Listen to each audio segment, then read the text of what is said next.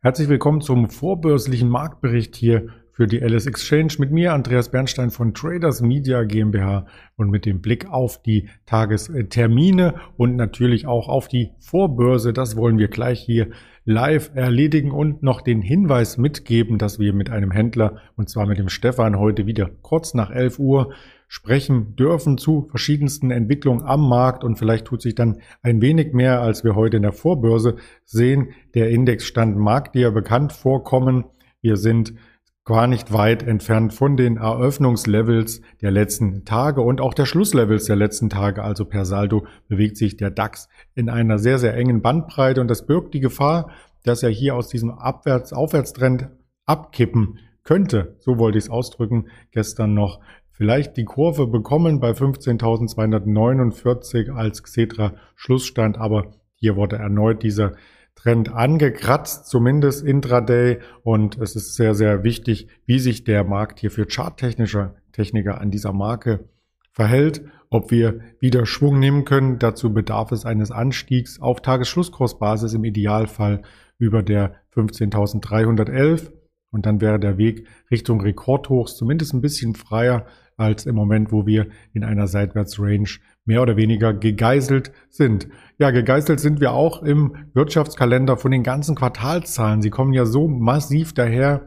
Man kann sich hier einzelne Unternehmen natürlich herauspicken, aber die Gesamtzahl ist zu beurteilen. Das bedarf sicherlich noch einiger Tage und Wochen, damit hier ein Schnitt gemacht werden kann, insbesondere für Investoren, wie denn das erste Quartal gelaufen ist, wie das zweite Quartal losgeht und was man vielleicht auch im dritten und vierten Quartal erwarten kann. Bei Microsoft sprudeln die Gewinne weiter. Das haben wir gestern nachbörslich als Zahlen bekommen. Und zwar hat die Cloud natürlich ordentlich dazu beigetragen, dass die Gewinndynamik anhält bei Microsoft. Die Spielebranche, auch das äh, wundert uns nicht, vor allem nicht diejenigen, die auf äh, Twitch täglich zuschauen, dass das gehypt ist und sehr gut angenommen wird von dem Publikum. Und der dritte Fakt ist natürlich der Deal mit dem Pentagon, wo Microsoft für das US-Militär einige Dinge anliefert und was insgesamt ein hohes Volumen an Auftragseingang mit sich bringt und natürlich auch ein Geschäft, was über mehrere Jahre Bestand hat. Denn so eine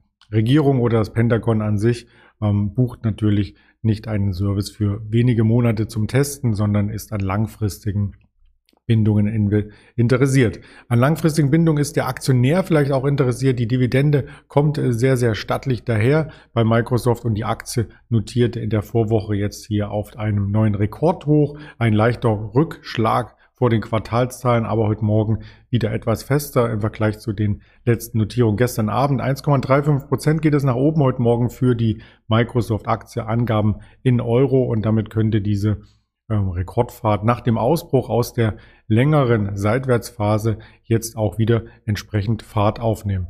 Ja, Microsoft ist nicht das einzigste Event, was wir heute beurteilen müssen. Es gab auch von Alphabet noch Zahlen, da gehen wir vielleicht mit der, in der Schalte mit Stefan näher darauf ein. Ansonsten warten wir auf das Event der Woche, die FED-Sitzung heute Abend 20 Uhr, der US-Zinssatzentscheid der Notenbank 20.30 Uhr, dann die Pressekonferenz, wo es von Jerome Powell, dem FED-Präsidenten, entsprechende Antworten auf journalistische Fragen gibt, wie die Wirtschaft sich weiterentwickeln könnte, wie die Geldpolitik hier vollzogen wird von der US-Notenbank. Und das steht heute im Fokus und natürlich dann auch morgen in der Beurteilung wieder am Morgen auf als erste Reaktion auf diese FED-Sitzung bei uns auf der Agenda. Ansonsten steht auf der Agenda eine Menge an Unternehmensnachrichten. Natürlich, ähm, das ist vermutlich auch wieder zu klein, als dass man es auf dem Smartphone erkennen kann. Aber ich trage die Zahlen, die richtig wichtig sind, heute vor. Es gab schon Zahlen jetzt gerade von der DWS, von der Deutschen Bank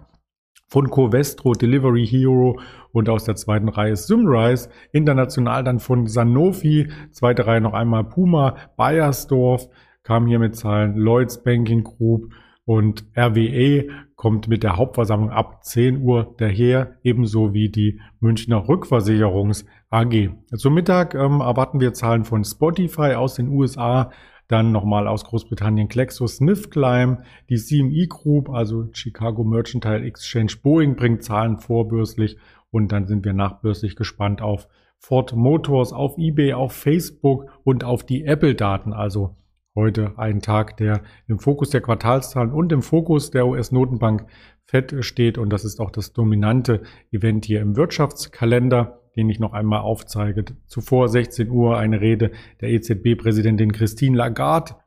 Und heute Morgen kam gerade über die Ticker das GfK Verbrauchervertrauen aber das hat den Markt jetzt nicht entsprechend umgeworfen oder in die Höhe gehievt. Wir hatten ja die vorbörslichen Kurse hier eingeblendet. Damit entlasse ich Sie in den Handelstag und würde mich freuen, wenn wir uns kurz nach 11 Uhr noch einmal zum Händlerinterview mit dem Stefan sehen. Bis dahin alles Gute, Ihr Andreas Bernstein.